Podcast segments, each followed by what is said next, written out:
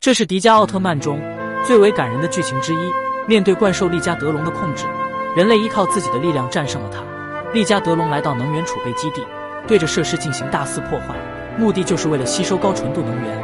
为了阻止怪兽，立马开启防卫控制系统，想要将怪兽给困住。不料怪兽的眼睛突然发出闪光，直接让防卫系统出现故障。这时大古驾驶着胜利飞燕号发射激光命中怪兽后背，由于怪兽的外壳十分坚硬，并未造成一点伤害。随后怪兽展开双臂，像火箭升空一般喷射出气体离开了这里。胜利队来到能源储备基地，负责人告诉众人，由于受到怪兽的干扰，整个防卫系统的机能停止了。开发防卫系统的正是乘坐吉普他三号失踪的江奇博士。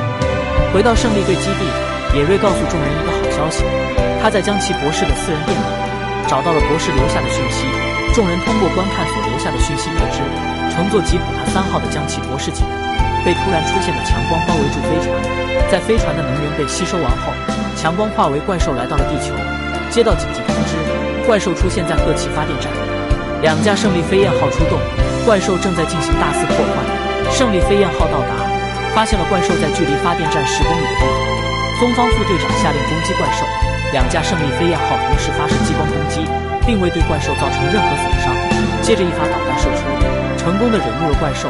胜利飞燕号被击中，大古和星城不愧是坠机二人组。随后大古把昏迷的星城抱出飞机后，立马变身成迪迦。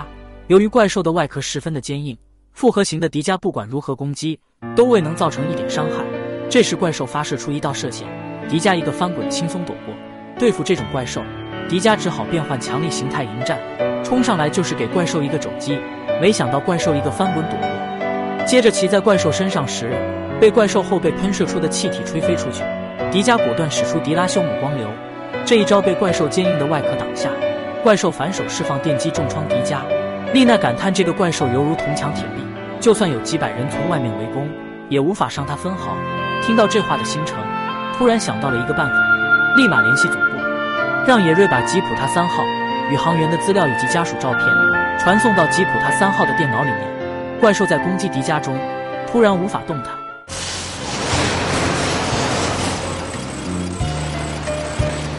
再一次，作为人类生存下去，把怪兽的能源抢过来，夺取它储存的能源。用这能源攻击怪兽，把它击败。